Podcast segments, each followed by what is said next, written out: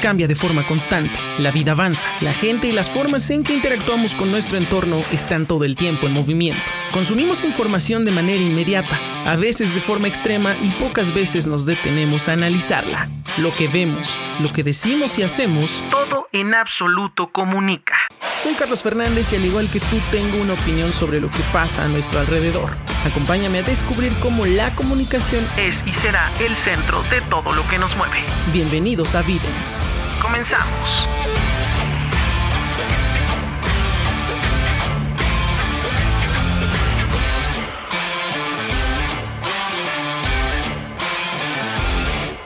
Hola, ¿qué tal? Bienvenidos a Videns Podcast. Yo soy Carlos Fernández. Muchísimas gracias por estar aquí, por acompañarme una semana más en un nuevo capítulo y sobre todo en este que será la conclusión de este especial que comenzamos la semana pasada y que se tituló No dispares policía, en el que ya hablamos de lo que ocurrió con George Floyd, las manifestaciones en Estados Unidos para exhibir el abuso policial del que fue objeto George Floyd y que derivó a su asesinato, del racismo que sigue existiendo en Estados Unidos y también de cómo comenzó todo este movimiento del Black Lives Matter, que tuvo como principal actor en su momento a Colin Kaepernick con todas las campañas que realizó para darle luz a este tema del abuso policial en Estados Unidos y que nadie le había puesto tanta atención y que hoy con un presidente abiertamente xenófobo, pues las cosas se complican mucho más y terminó eh, en un asesinato injusto como el de George Floyd y que de cierta manera y de una forma muy extraña el movimiento Black Lives Matter funcionó para darle luz a algunos casos de abuso policial que estaban ocurriendo en México y de eso tratará esta segunda parte y conclusión de este especial. En esta ocasión solamente vamos a abordar lo ocurrido en México y especialmente con dos casos que han hecho muchísimo ruido en las últimas semanas y que también han pues indignado a la sociedad de México en general. Uno es el de Giovanni López y el hashtag justicia por Giovanni y el otro el de Alexander Martínez y el hashtag justicia por Alexander. Abordaremos estos dos temas y vamos a tratar de entender cómo es que aquí en México también el racismo es algo que sigue existiendo y que sigue lastimando de manera importante a la sociedad en general. Vamos a comenzar hablando del tema de Giovanni López. Giovanni López era un albañil que vivía en Ixtahuacan de los Membrillos, un municipio de Jalisco que pues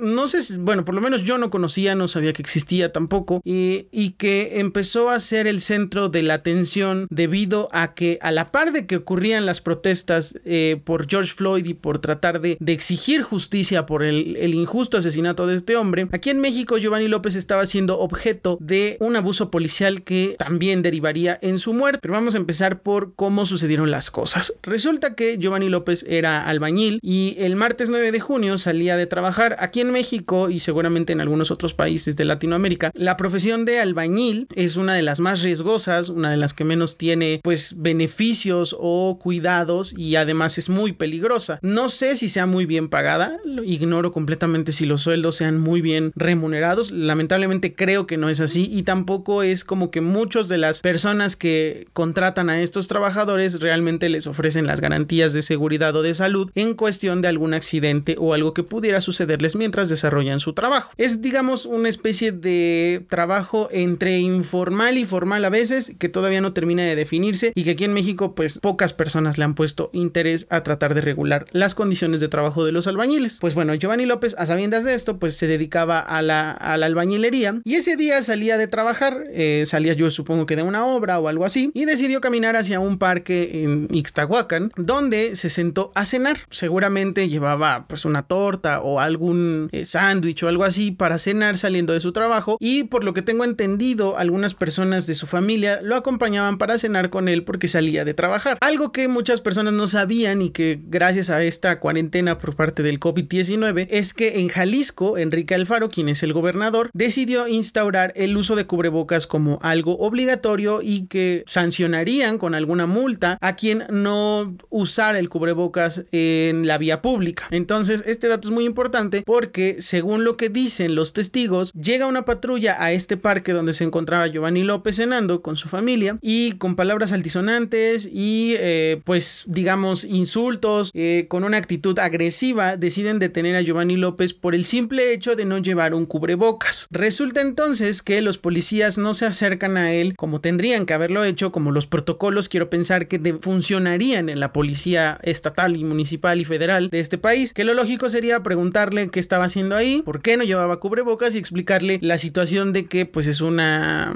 es una multa o es una falta administrativa, no sé cómo la llamen, el hecho de, de salir a la calle sin cubrebocas por el tema de la cuarentena. Pues esto obviamente no sucede, la policía llega, amagan a la familia, amagan a Giovanni López, lo golpean y con amenazas y con abuso verbal y físico amenazan a la familia y eh, pues golpean a Giovanni López y lo suben a una de las camionetas. Obviamente la familia grabó el momento de la detención y se ve la discusión entre los policías y su familia exigiendo que lo soltaran por el simple hecho de que no llevaba cubrebocas y que bien pudo haber terminado en una sanción o en una recomendación de que utilizara el cubrebocas o que se retiraran a su casa. Esto evidentemente no pasó, golpean a Giovanni eh, y se lo llevan en la patrulla. No sin antes amenazar a la familia de que si estaban grabando se iban a meter en un problema porque estaban incurriendo en una falta porque no puedes grabar a un policía, cosa que es mentira. Entonces la familia decide grabar el video y eh, me parece que era un, Facebook Live y deciden subirlo a Facebook para demostrar cómo la familia eh, pues estaba preocupada por la manera en que estaban arrestando a Giovanni. Entonces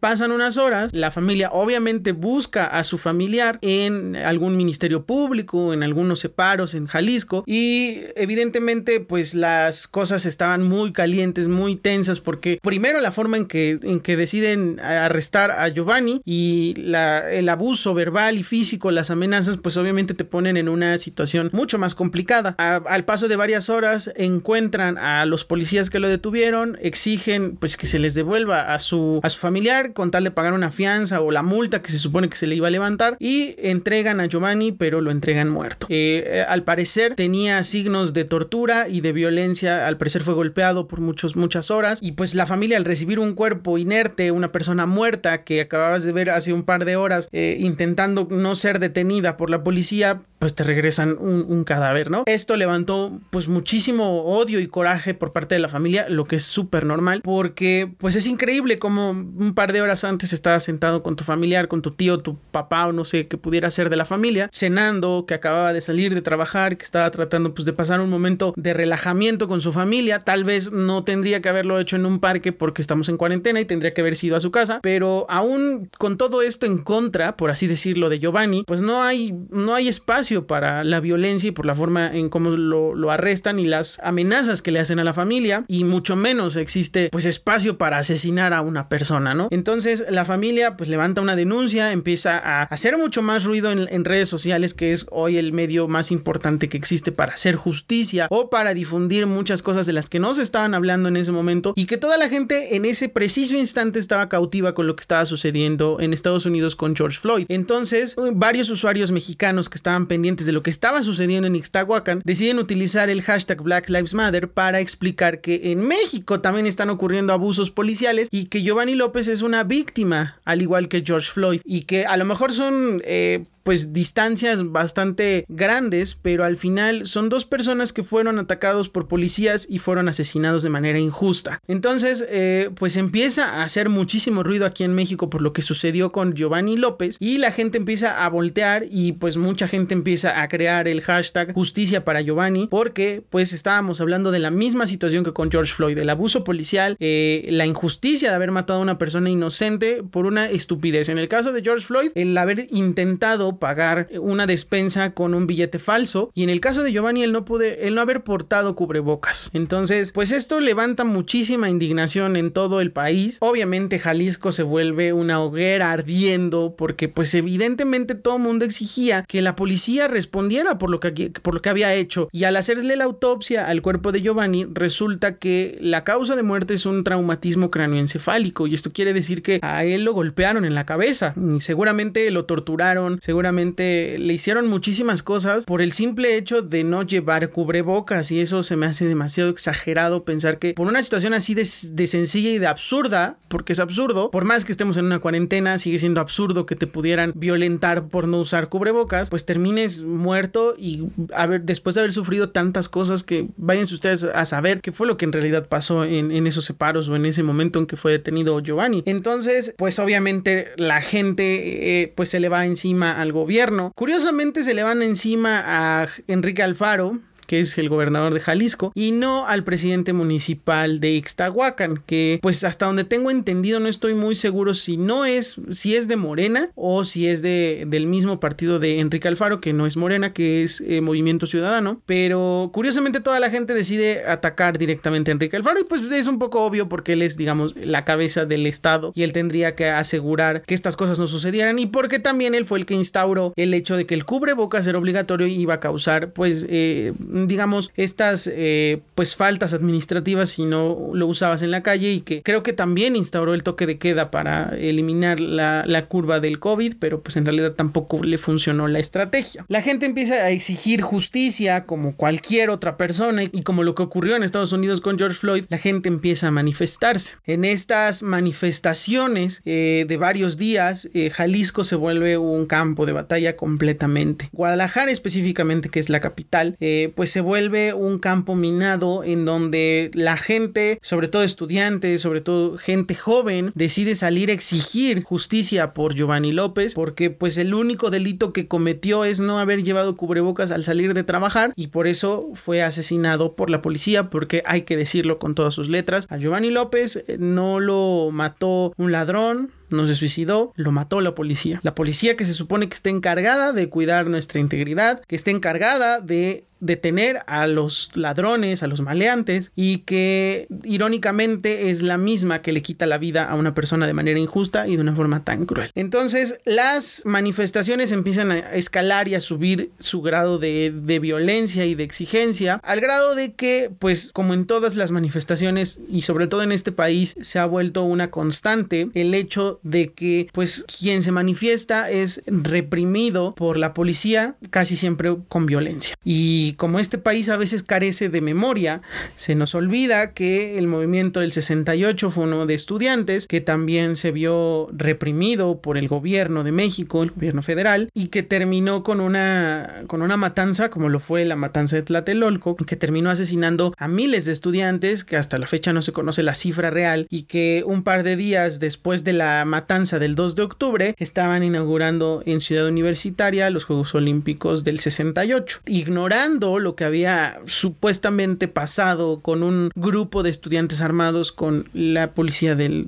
gobierno federal y que es uno de los capítulos que más duelen en, en el país, yo creo, y que ha indignado a muchísimas personas y luego años después nos topamos con los 43 desaparecidos de Ayotzinapa de los cuales no existe ninguna respuesta clara por más que nuestro presidente, nuestro flamante presidente, diga que él va a descubrir lo que sucedió. La verdad es que nadie sabe qué fue lo que pasó y mucha gente, pues de cierta manera, pues cae en la misma conclusión que muchos. Probablemente esos 43 estudiantes también estén muertos y seguramente en una fosa clandestina o sabrá Dios en dónde habrán terminado, pero es, digamos, algo de cierta manera cotidiana en la memoria del mexicano.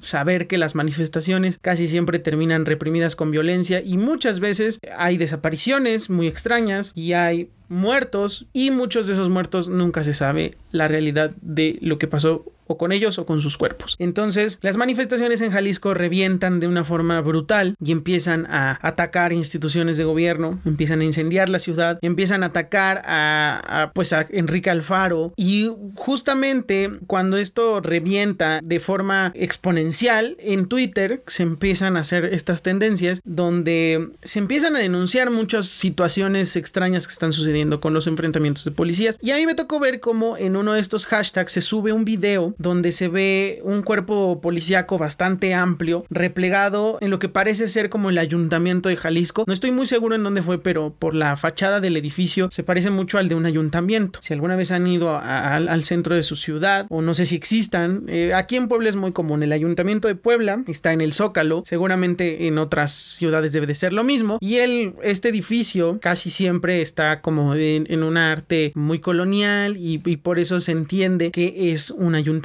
y se parece mucho al de Palacio Nacional en México. Entonces, este cuerpo policíaco está encerrado en este, pues, en este edificio que se ve evidentemente que es gubernamental. Están tratando de que los manifestantes no derriben la puerta porque si entran se va a hacer un, enfrentamiento muy fuerte con los, con los manifestantes que están del otro lado con antorchas y tirando pedradas y atacando a, cualquier policía que se encuentran. Y en ese video en el que me toca ver a mí cómo están tratando de, que no entren los manifestantes, se escuchan muchas voces así, así como a, muy a lo lejos y algunas un poco más cerca, donde dicen que pues tienen miedo de que los manifestantes entren y hagan un hagan destrozos y que terminen por golpearse y enfrentarse eh, con violencia a este cuerpo policial. Y por ahí se alcanza a escuchar una voz y a mí no me van a decir que no es cierto, que no lo dicen, que yo entendí mal porque claramente lo escuché varias veces y lo traté de analizar y dice exactamente lo que les voy a decir en este momento. En ese video se hace un paneo así de la persona que está grabando para que demostrar cómo todos los policías están listos con macanas, con escudos para atacar y para replegarse de, de los manifestantes que están fuera y uno de ellos dice pues ni modo, se los va a cargar la verga, así de simple. Entonces una persona grita, no, ¿cómo crees? No, pues ni es eso que entren. Entonces ahí es donde se corta la grabación. Y esta frase de se los va a cargar la verga es muy fuerte. Ya dejen ustedes la grosería. O sea, el tema es que una frase así, dicha por un policía que se está tratando de defender de un grupo de manifestantes, nos lleva a pensar que no nada más se va a tratar de arrestar, no se va a tratar solo de calmar los ánimos, se va a tratar de defenderse de tú a tú con quien te toque. Y si es necesario usar la violencia en formas más extremas, pues no van a dudar ni les va a temblar la mano para hacerlo. Entonces, mucha gente sintió este, esta frase como una amenaza muy fuerte a todos los manifestantes que los iban a golpear, incluso a matar o, iban a tratar de, callarlos de una o de, o de otra forma. Entonces, este video levanta muchísimo terror y muchísima indignación porque es increíble que vuelvo al punto, que si hay una institución que se supone se encarga de protegernos, de cuidarnos de la violencia, de la inseguridad, sea la primera que al verse superada en número por un error que cometió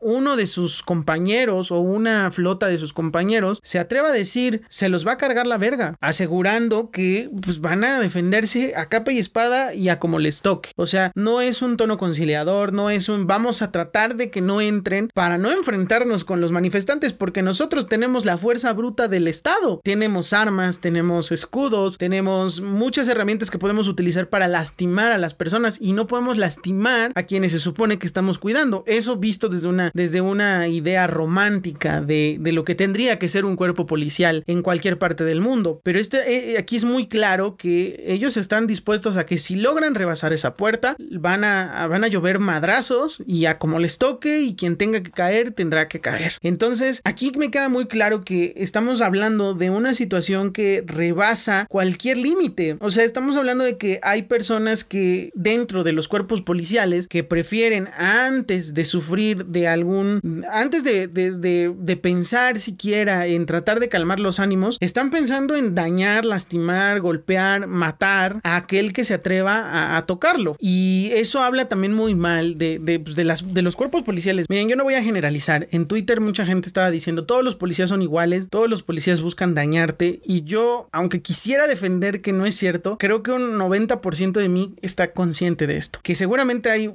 contados un par tal vez de policías que realmente sí están ahí por vocación, porque sienten la necesidad de, de, ser parte de esta sociedad y tratar de mejorarla desde una labor que tendría que ser de respeto. Seguramente la hay, o sea, estoy seguro que sí debe de haber policías, pero deben de ser de 10, tal vez uno, o tal vez ni uno. Pero es muy triste ver que la gente hoy en día sienta más inseguridad de estar cerca de un policía que si tuvieras que enfrentarte a un asaltante. Entonces, y bueno, a ver, ahora también a eso súmenle que ha habido casos de asaltantes que eran o son policías en activos que decidieron cometer un ilícito porque no les pagan bien, porque las condiciones laborales no son las mejores, por X o por Z. Entonces, aquí en México creo que vivimos una situación con, con las instituciones policíacas y de justicia muy clara. Eh, toda la vida han sido los malos, toda la vida han funcionado a partir de lo que opina o de lo que dicta el gobierno. Eh, en el caso del 68, pues obviamente siguieron las órdenes del presidente, quien los mandó a matar a los manifestantes y que infiltró a las manifestaciones a soldados y a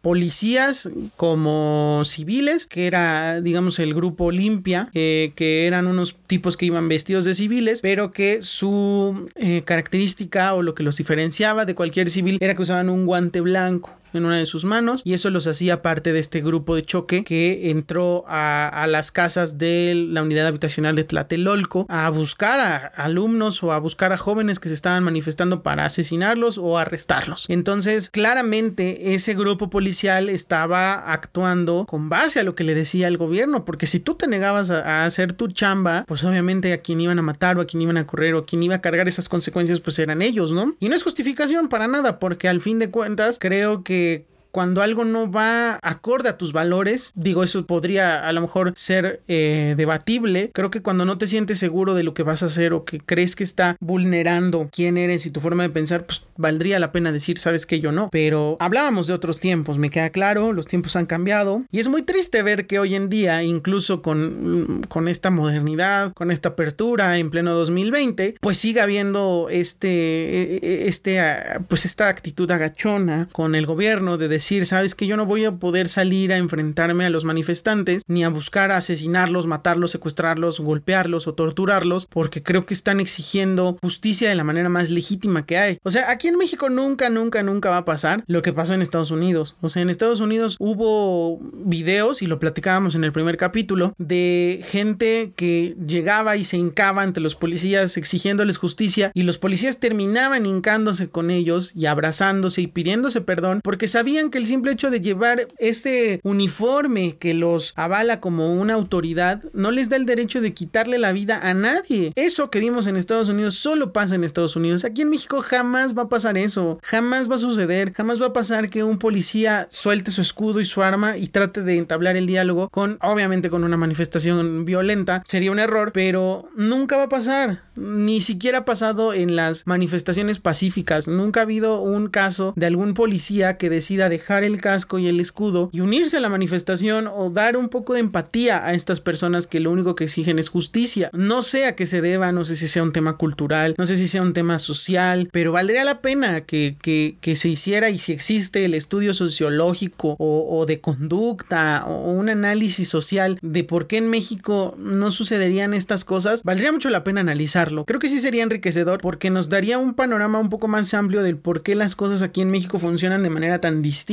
¿Por qué nos cuesta ser tan empáticos, no? Entonces, eh, pues las manifestaciones siguieron en Jalisco. Eh, se habló incluso de que esto se trataba más de un golpe por parte de los morenistas en contra del gobierno de Enrique Alfaro. Recordemos que Enrique Alfaro eh, representa a Movimiento Ciudadano, otro partido político, y no al de Morena, y obviamente, pues no va de acuerdo con los ideales o supuestas visiones futuristas que tiene nuestro gobierno federal encabezado por Andrés Manuel López Obrador. Entonces, evidentemente, pues eso no eh, eh, se manejó como una teoría y no me sorprendería que fuera real y que en el fondo hubiera ahí mano de políticos tratando de desestabilizar el gobierno de Enrique Alfaro para hacerlo quedar mal y que en las siguientes elecciones, ahora sí, Jalisco sea también parte de Morena. Pero lo que me queda claro es que en donde hay mano de político, la cosa se ensucia, se vuelve turbia y es mejor salir corriendo de ahí. Lamentablemente, las instituciones policiales pues carecen de credibilidad y pierden muchos bonos con la ciudadanía cuando se concluyen cosas como lo que sucedió con Giovanni López. Eh, en últimos días se ha hecho de conocimiento para toda la gente que Giovanni López sí fue ejecutado extrajudicialmente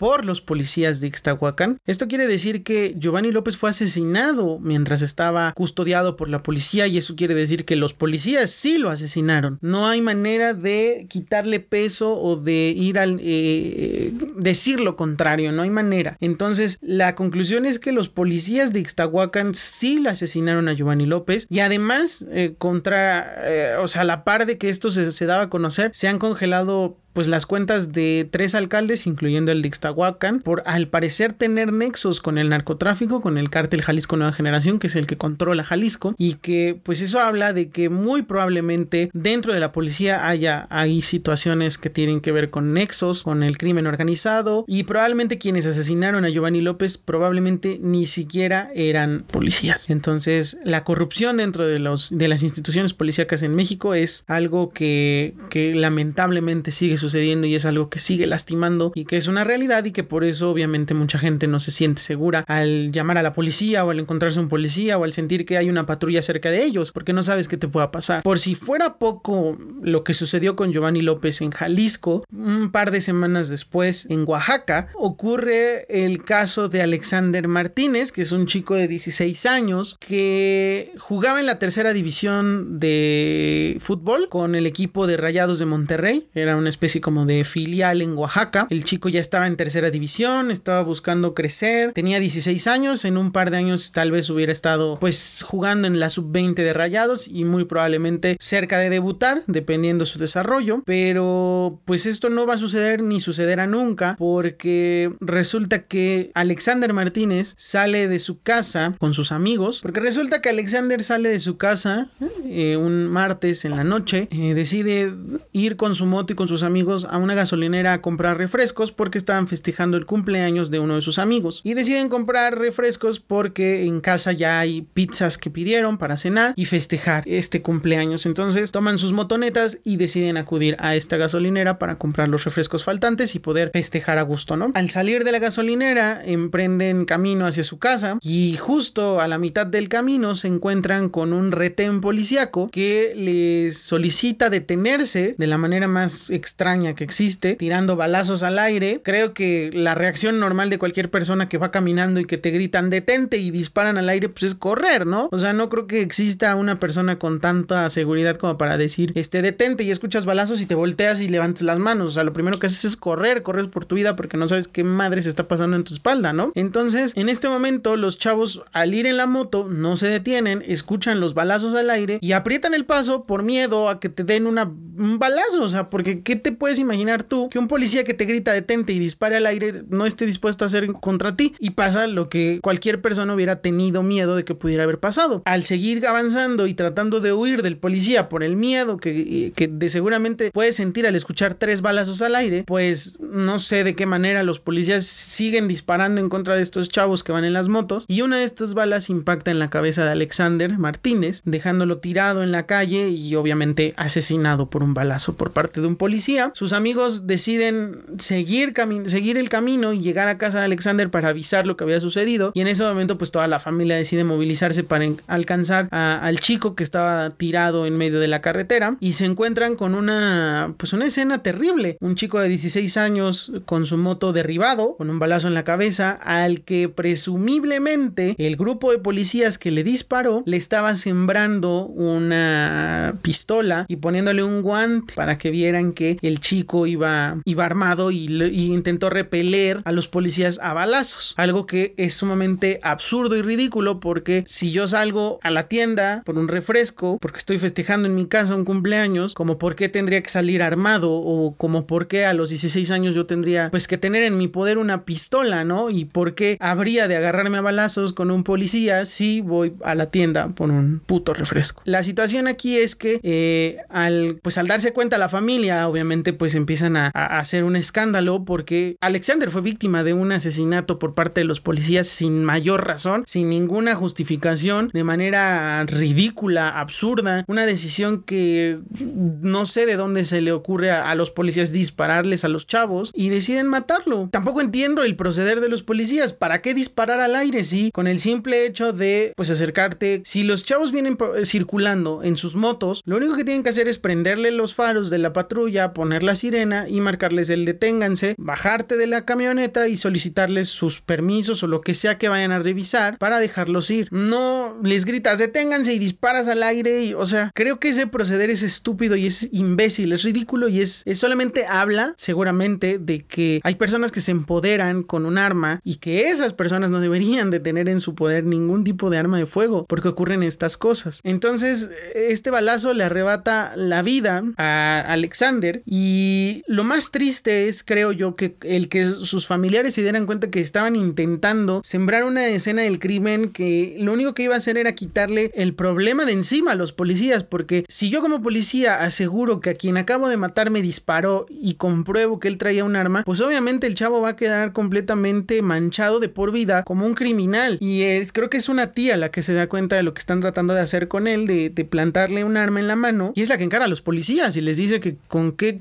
cara y con qué huevos están haciendo eso cuando saben que mataron a un inocente por pendejos, porque no hay ninguna otra explicación del por qué hicieron lo que hicieron. Entonces, eh, pues esto levanta muchos más indignación, o sea, veníamos de la, del, del asunto con Giovanni López, con el abuso policial en Jalisco, con el se los va a cargar la verga por parte de los, de los policías de Jalisco replegados en el palacio eh, municipal, y de pronto vemos un chavo de 16 años que lo único que quería era comprar un refresco para festejar mientras cenaba pizza con sus amigos, asesinado de un balazo en la cabeza por no detenerse porque un policía imbécil decidió detenerlo y pararle un alto disparando al aire. ¿En dónde puta madre se ha visto eso? Perdón si me estoy empezando a exaltar, pero es que ah, sí me emputan estas cosas, o sea, me parece estúpido y que todavía tengan los huevos de quererle plantar un arma y, hacer creer que el chavo los atacó. ¿Por qué habría de atacarlos? Lo más triste no es ni siquiera el intentar plantarle una, un arma a Alexander. Creo que lo más triste es la explicación oficial que dan los policías respecto a lo que pasó. Se supone que esta versión es la que me parece más eh, Marvel Comics. Ahora van a escuchar por qué. Resulta que se supone que estos chavos venían de, la, de, comprar un refresco, pero que venían en exceso de velocidad. Y la patrulla venía circulando sin los faros prendidos. Primer error, primera pendejada. Y que uno de los chavos no se da cuenta que la policía está atravesando la calle. Ellos, al exceso de velocidad en el que iban, se estrellan con la camioneta. Eso hace que salgan volando los chavos. Y no existe una razón lógica que a mí me entre en la cabeza para decir que al momento en que los policías se bajan a tratar de auxiliar a los chavos que se estrellan con la camioneta, a uno de los policías se les cae una escopeta y al caer al piso, al pavimento, se dispara sola y es la que le vuela la cabeza a Alexander Martínez. No hay explicación lógica, no tiene ningún sentido, no hay razón ni forma, creo que lógica, de que una escopeta se pudiera activar con el simple hecho de caerse al piso. Se ha visto en películas, sí, en películas de muy bajo presupuesto y muy pendejas, pero aunque se disparara sola, como el simple hecho de que caiga al piso puede direccionar un balazo directamente a la cabeza de una persona y matarla. O sea, hay muchas cosas ilógicas en esa versión y esa es la que da la policía de Oaxaca a, conocer a los medios de comunicación que no fue con intención de matar a nadie, que eh, la, pues, la pistola se acciona sola o el rifle, hablaban de una escopeta o de una pistola que cae al piso, se acciona sola y termina matando a Alexander. O sea, no puedes venir a querer eh, taparle el ojo a al macho o tapar el sol con un dedo, haciéndole creer a la gente que tu pistola se te disparó sola porque se te cayó al piso, pues que eres pendejo o dónde la traes. Y es terrible que por un error así, pensando que fuera real, le arrebates la vida a un chavo deportista que tenía ganas de trascender, que su sueño era ser futbolista profesional y que lo único que quería era comprar una coca para tomarse con sus amigos mientras cenaba pizza porque estaban festejando. Es muy injusto este caso y es terriblemente estúpida la forma en que la, digamos, la autoridades están intentando proteger a la policía. O sea, e, es, terrible, no, no es posible que, pasen estas cosas y, mucho menos porque yo creo que la, la versión oficial y la que me parece más creíble es la que dan los familiares de Alexander y los amigos de Alexander, que los policías dispararon al aire y les dispararon a ellos para detenerlos. Eso sí lo creo. Lamentablemente yo no creo en el cuerpo policial de Oaxaca, no creo que, que, ellos, eh, ay, ellos chocaron con nosotros y de repente pues se accionó la pistola y ¡pum! se murió. No mames. O sea, no, eso no es justo porque si ya es injusta la manera en que le arrebatan la vida a un chavo, querer sembrarle una pistola y después decir que fue una pistola que se cayó al piso y se accionó sola la que le arrebató la vida, creo que ya es querer verle la cara de pendejo a la gente y eso no debería de no no no no debería ni de permitirse, debería de ser crimen y, y delito grave decir esas pendejadas. Entonces, es terrible de pronto ver cómo cómo aquí en México también las instituciones policíacas son una porquería. Por el simple hecho de salir de trabajar y no llevar cubrebocas, te detienen, te golpean, te torturan y te asesinan y te entregan a tu familia en un ataúd. Por el simple hecho de salir por un refresco con tus amigos para festejar con ellos, te meten un balazo en la cabeza y te matan y te entregan a tu familia en un ataúd. Es terrible. No hay manera de, justificarla. Y es más terrible que en Estados Unidos de alguna manera pues sean más duras las leyes contra la propia policía, porque aquí evidentemente esas cosas tampoco pasan. Tristemente la corrupción en México, esa que tanto ha dicho nuestro presidente que va a acabar y que es una lucha que no lo deja dormir, pues no se ve. La corrupción sigue estando ahí, sigue siendo un pan de todos los días y no podemos permitir que estas cosas sigan pasando, porque supongamos que a mí me asaltan allá afuera, ¿a quién le voy a llamar a un policía para que me diga, ah, pues es que también usted, joven, no mames? O como, como muchas personas, o en este caso algunas mujeres que también en Twitter pusieron ahí como sus testimonios de, lo, de las malas experiencias que han tenido con la policía, que decían que en algún momento a alguna chava la acosaron, o sea, un tipo la venía siguiendo y le venía diciendo cosas obscenas, se acerca a una, a una patrulla policial y le dice, ¿sabe qué, este señor oficial? Me viene siguiendo una persona que me dijo esto, esto y esto y esto más, y necesito que usted me ayude y me escolte y pues le marque un alto. Que la respuesta del policía sea, ay, ¿a poco no le gustó? Habla precisamente de que no hay una capacitación real para la policía aquí en México, pero eso sí, ellos sí pueden salir a manifestarse para exigir mejores salarios, que seguramente son una mierda. Y ni tanto, ¿eh? estoy casi seguro que no es tan mala la paga. Pero no es posible que, que ellos sí puedan salir a manifestar y exigir mejores condiciones de trabajo cuando ellos no, no hacen su trabajo bien. Aquí en Puebla me tocó ver cuando alguna vez les dieron patrullas nuevas. Eran autos de lujo del año eh, en forma de patrullas y que a los dos meses estaban desmadrados. Ya ni siquiera traían las, las llantas originales. Eh, la sirena ya no servía. El tablero estaba hecho mierda. Entonces creo que el problema aquí en México con las instituciones policiales es muy simple. Tiene que ver con la mala capacitación, los pésimos filtros que hay y seguramente las condiciones laborales en las que estos, estos personajes se desempeñan. Porque no me imagino que yo siendo un ex convicto por haber asesinado a una persona, lo que sea, me meto a trabajar a la policía, me aceptan a pesar de mis antecedentes penales o pago para que no les hagan caso esos antecedentes y me den la chamba. Al yo tener uniforme de policía, placa de policía y una pistola a mi cargo, claramente ese empoderamiento pues me va a volver loco. El poder emborracha y el poder es peligroso y eso es lo que nos ha llevado a conocer historias terribles de ah, secuestraron a tal empresario. Al parecer los captores fueron dos de los altos mandos de la Policía Estatal de Puebla, por ejemplo. O detienen a un a un cártel de drogas encabezado por un ex policía de la Ciudad de México o un policía convicto en la Ciudad de México es el que controla la venta de estupefacientes en Puebla. ¿Cuántas historias no conocemos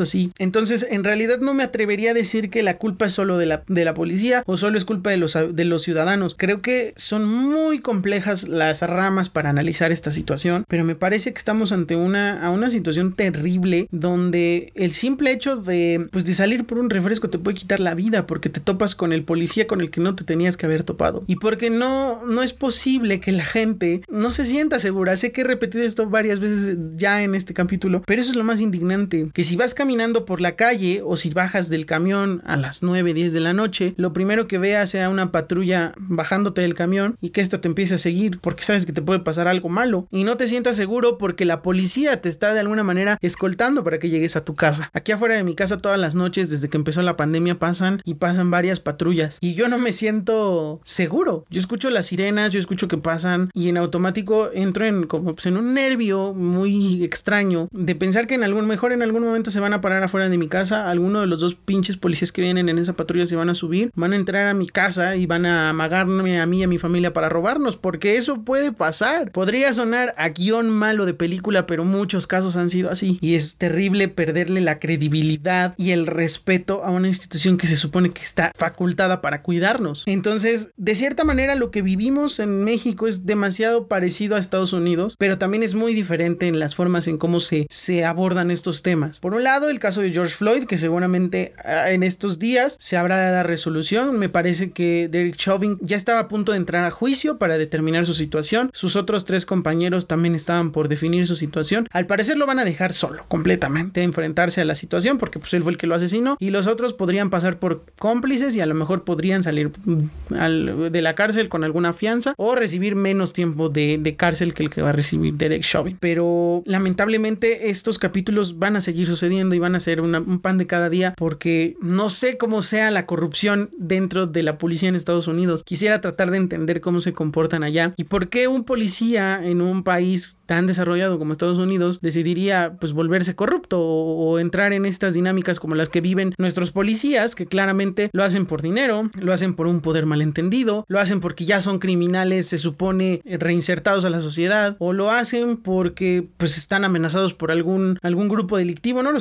Aquí en México hay muchos más pretextos o muchas más razones del por qué un policía podría corromperse, pero en Estados Unidos no, no, no sé, no me atrevería yo a decir cuál sería la razón de que un policía decida, pues en lugar de, de apoyar a la gente o cuidar a la gente y ver a la gente como iguales, sean de color negro, sean de color blanco, decida irse por ese camino del mal, por así decirlo. Lo que me queda claro es que George Floyd, además de exhibir el racismo que se vive en Estados Unidos y la situación tan terrible que vivió y su asesinato injusto, funcionó para abrirle los ojos a, a las personas y también para de alguna manera hacer que nosotros como sociedad pongamos atención a lo que sucede en nuestras ciudades, en nuestros países. Creo que lo que pasó con Giovanni López es indignante por donde sea que se vea. Lamentablemente creo que sí tiene que ver mucho aquí el golpe político que están intentando hacer en contra de Alfaro. Yo no defiendo a Alfaro, yo no defiendo a ningún político, ¿eh? de una vez les advierto. Todos los políticos me cagan en absoluto, completamente. El que me digan cómo se llame, cómo se apellide, todos me cagan. Y más mi gobernador, mi gobernador de Puebla, pendejo. Todos, todos en absoluto me cagan. No me interesa, no soy ni del PAN, ni del PRI, ni de nada. Me cagan todos en absoluto porque son la misma mierda de diferente color, con diferente discurso. Pero ese, esos diferentes discursos son las mismas palabras que han dicho desde el 68 hasta hoy, dichas desde otra manera para pendejar a la gente y creerles. Entonces, yo no, yo no defiendo a ningún puto político, todos me cagan, todos me parecen estúpidos. Todos son una son la misma mierda con diferente nombre y color. Acá el problema es que si de verdad es un golpe político en contra de Enrique Alfaro, pues qué bajo qué bajo es realmente utilizar la muerte de un inocente de la manera en que lo mataron para intentar desestabilizar a un gobierno. O sea, me parece súper pendejo, sucio, es... Ah, no sé, me, me, pone de muy mal humor pensar que esto es así, pero como se los dije hace rato, donde hay sospechas de que hay mano de político, es mejor salir corriendo porque esa madre seguramente está corrompida, seguramente es sucia, seguramente es mala. Y tristemente lo que está sucediendo aquí, pues ni siquiera es victimizar a Enrique Alfaro, pobrecito. El tipo también tiene cola que le pisen y por algo la gente en, en Jalisco pues no lo, no, no, ni siquiera lo, lo defiende de cierta manera y todo el mundo lo tacha de asesino. Pero qué terrible es que para desestabilizar a una persona tengas que utilizar la tragedia de alguien más. Y en el caso de Alexander Martínez, creo que es todavía más terrible porque al parecer la zona donde fue asesinado es una zona que no tiene control la policía de, ella y que la violencia entre grupos delictivos y policía corrompida es de todos los días y es terrible y es una situación que no puede mm, seguir sucediendo. Entonces, al parecer, esa zona en donde, donde sucedió lo de Alexander es tierra de nadie y la violencia ocurre todo el tiempo. A cada minuto hay algún asesinato, algún acto delictivo. Entonces, hablamos de que también pues, no ha habido alguien que, que no tenga eh, pues nexos con estos grupos delictivos para detener esta violencia. Entonces, no hay manera de detenerla. Y, y creo que es todavía más terrible pensar que existen partes del país que son tierra de nadie y que son carnada de delincuencia, en donde por el simple hecho de salir a caminar con tu perro te pueden matar. Entonces, a lo mejor de este lado del país eh, nos hace falta mucho más darle visibilización a muchos temas. Los temas de racismo aquí en México también son una situación que, que han recibido más luz gracias a lo de George Floyd. Y ya para cerrar este capítulo quisiera hablar un poco de lo que sucedió con, con Bárbara de Regil. Es que eh, no puedes venir a cagarla precisamente cuando esta situación del, de, Black Lives Matter y que este, esta situación del racismo en México y en Estados Unidos está convirtiéndose en un tema debatible a cada paso, a cada minuto y cagarla como lo hizo Bárbara de Regil, que se puso a revisar sus filtros de Instagram antes de iniciar su clase de fitness y al encontrar uno de una piel morena, dijo, ay no, guácala, aprieta, qué horror. Un video de menos de 10 segundos hizo que, que la morra decidiera mm, alejarse de Twitter, cerrar su Twitter y que hoy desactivara los comentarios de su Instagram porque esa gente no entiende la gravedad de estas situaciones y creen que es bien fácil el simple hecho de, de hacer creer a la gente que sonreír y que no te quiten esto es lo, lo más fácil. Como la vez que dijo también que si tú estás viviendo violencia en tu casa y te, eh, te cualquier forma de, violencia que exista en el mundo, lo primero que tienes que hacer es decirle a esa persona, detente, trátame como quieres que yo te trate, porque yo soy una persona fuerte, de luz. Si eso fuera, no existiría el feminicidio ni seríamos uno de los países con mayor tasa de muertes de mujeres. Entonces, qué triste es de pronto querernos subir a estas tendencias y qué triste es querer abarcar más público y quedar bien con la gente que se supone que nos sigue de esta manera tan pendeja. Hay ocasiones en que es necesario quedarnos callados y dejar a otros que, que pongan el ejemplo. Tristemente, el caso de Giovanni López y el de Alexander Martínez nos ha enseñado que en México las instituciones policíacas son corruptas, están corrompidas y que probablemente la solución no llegue nunca o no sea tan fácil de entenderla. Y que el racismo y que el abuso policial dentro de México, fuera de México y en cualquier otra parte del mundo es una práctica que habla de que sigue habiendo gente que se siente superior por el simple hecho de tener un color de piel diferente. Aquí en México hay muchas más ramas de racismo. Está el clasismo, que es digamos lo más, lo más común que hay aquí en México y que nos ha costado mucho trabajo entender cómo, cómo poder eliminar tendencias tan malas, ¿no? Y que se ve difícil ah, de aquí a unos años intentar evitar estas cosas, ¿no? Seguimos siendo despectivos con nuestros pueblos indígenas, seguimos siendo despectivos con quienes nos ayudan en casa y terriblemente estas cosas no van a terminar nunca. Pero creo que lo único que podemos hacer es seguir levantando la voz, seguir tratando de cambiar las cosas y tratar de pues de que esto de que esto mejore y de que esto sea mejor para todos y que casos como George Floyd, como Giovanni López, como Alexander Martínez, como el de las miles de mujeres que han sido asesinadas en México, nos hagan de verdad despertar y empezar a, poner atención a estas cosas, que pronto dejemos de, de hablar de estos de estos temas. Y que cuando vuelvan a suceder, si es que llegaran a suceder, porque probablemente vuelvan a suceder, estemos preparados para exigir justicia. Y que ya no existan más George Floyd, más Alexander Martínez, más Giovanni López, porque creo que nadie se merece morir de esa manera tan injusta, que te corten de tajo tu vida, porque así lo decidió un policía, un policía que se empoderó y que encontró en su placa policial y en su uniforme los huevos suficientes para arrebatarte la vida y, hacer de ti una estadística más. Creo que esa es la, al único, a la única conclusión que llego con, con este especial. Y hasta aquí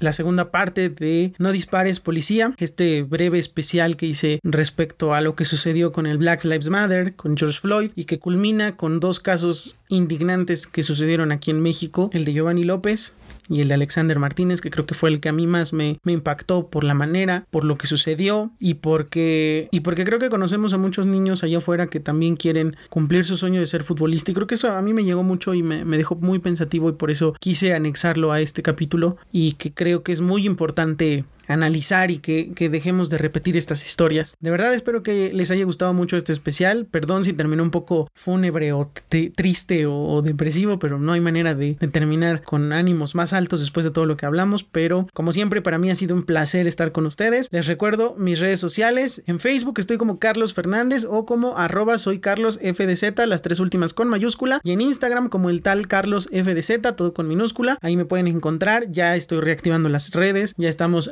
tomando el ritmo normal, se terminó este bloqueo y estamos comenzando con todo. Así que por favor compartan mucho estos capítulos, compartan la, el Instagram, compartan el Facebook y, recuperemos este tiempo perdido, que no fue tan perdido. Tuve muchas dificultades para retomar todo esto, pero ya estamos aquí. Espero que les haya gustado mucho este breve especial que hice sobre estos temas tan delicados tan fuertes y tan dolorosos. Vendrán mejores temas, estoy seguro. Ya tengo planeados un par muy buenos que van a servir para seguir analizando lo que como sociedad eh, nos duele y como sociedad cometemos muchos errores y tratar de que pues sea de una manera un poco más alegre y un poco más sarcástica para que no se vuelva tan tan densos los capítulos. Así que yo les mando un abrazo, cuídense mucho. Esto fue Videns Podcast. Yo soy Carlos Fernández. Nos escuchamos la próxima semana con un nuevo episodio. Cuídense mucho. Bye. Aquí termina este capítulo de Videns. Muchísimas gracias por escucharlo. Si te perdiste mis redes sociales, te las recuerdo. En Facebook me encuentras como arroba soy Carlos las tres últimas con mayúscula, y en Instagram como el tal Carlos sin espacios y todo con minúscula. Sígueme para estar en contacto conmigo y para que conozcas un poco más de los contenidos que realizo. Nos escuchamos pronto en un nuevo capítulo.